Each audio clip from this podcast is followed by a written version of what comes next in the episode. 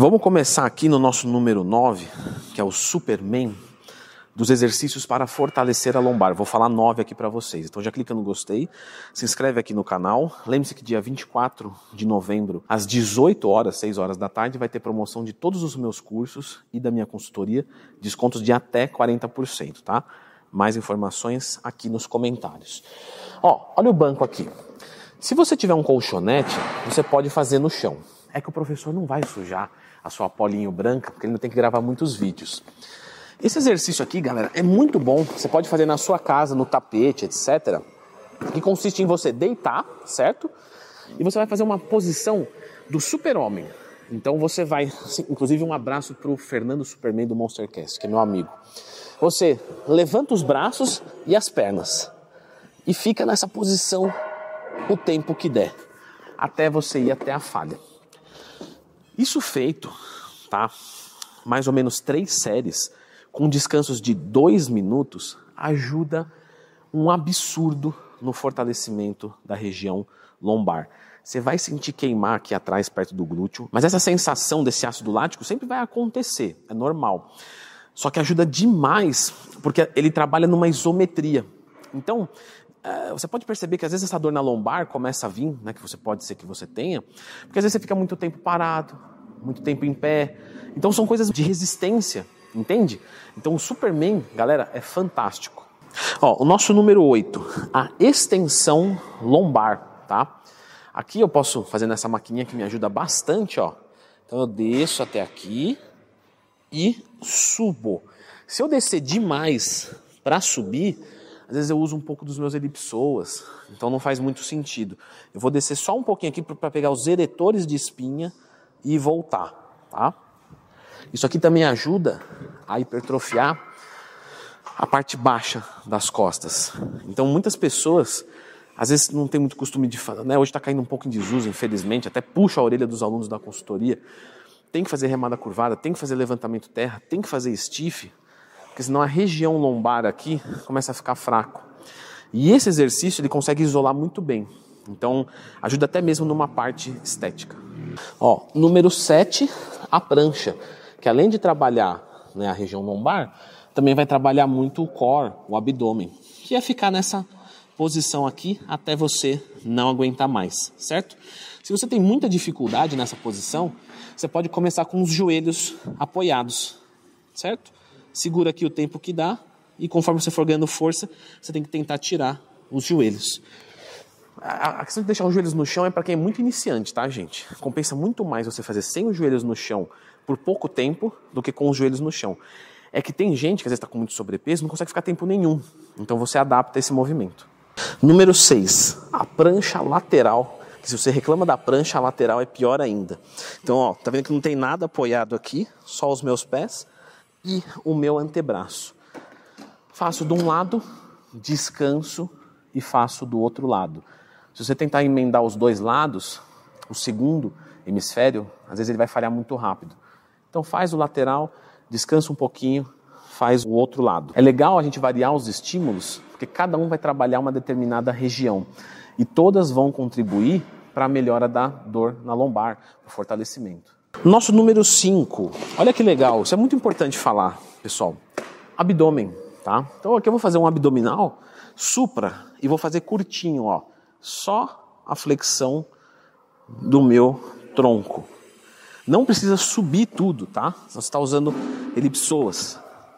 Movimento mais curtinho. Aí você fala, pô, Leandro, mas não era de lombar? Sim, mas quando você tem um abdômen muito fraco, a região lombar vai trabalhar mais. Porque os dois são músculos antigravitacionais. Se eu estou de pé, por que, chama antigravitacional? O que, que me impede de cair para frente? Você concorda que é o abdômen e a lombar? Se me tirar o abdômen aqui, ó, eu até consigo, mas a lombar vai fazer muita força.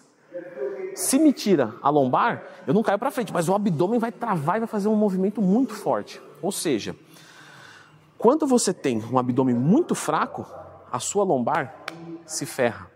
Portanto, você fortalecer o abdômen também vai ajudar no fortalecimento da lombar.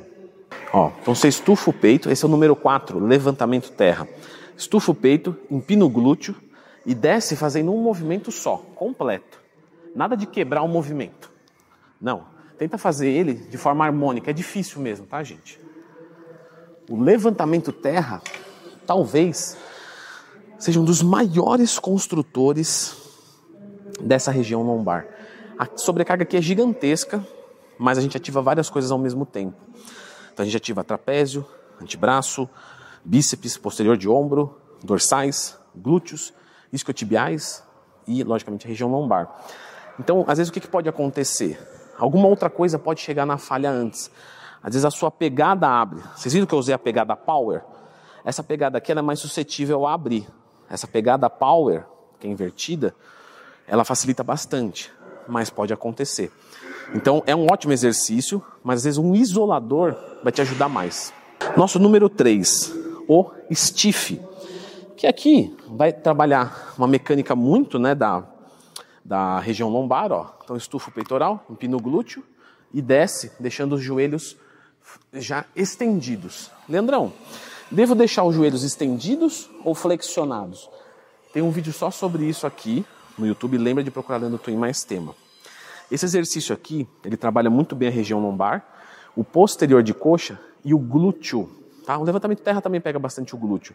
E trabalhando bem o glúteo, você também consegue uma melhor estabilização da sua lombar. Se você tirasse o músculo do glúteo, você concorda que eu não consigo nem andar? Porque para andar eu uso o glúteo. Então quer dizer, se eu estou aqui parado, pode ver, o glúteo está meio contraidinho. Ele está me ajudando a manter essa postura. Se meu glúteo é muito fraco, eu tenho que compensar com alguma coisa. Então, é importante vocês entenderem isso, tá? Algumas coisas você sente dor porque outras estão fracas. E você está sentindo dor naquela porque ela está sobrecarregada. Às vezes ela é até mais forte do que o resto, porque justamente só recebeu porrada o tempo inteiro. Então, quando você fortalece o glúteo, você melhora é, o estresse na lombar. Nosso número 2, a remada curvada. Então, aqui, pessoal, ó, vamos fazer aqui um movimento tranquilo.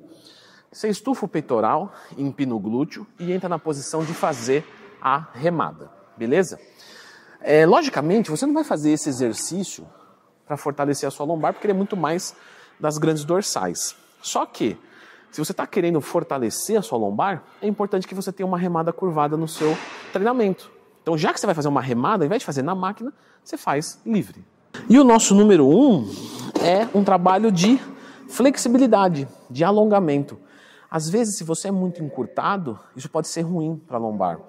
Ou também, você fazer às vezes um trabalho de flexibilidade ajuda a aliviar um pouco da dor, dissipar um pouco da dor. Então tem um, um, um, um alongamento que é bem bom de fazer, que você vai abraçar os seus é, é, joelhos. E agora vai cair tudo no meu bolso, eu vou tentar não cair, ó. Então você vai tentar trazer o seu joelho no peitoral, certo? E você pode até mesmo dar uma levantada na sua cabeça, ó.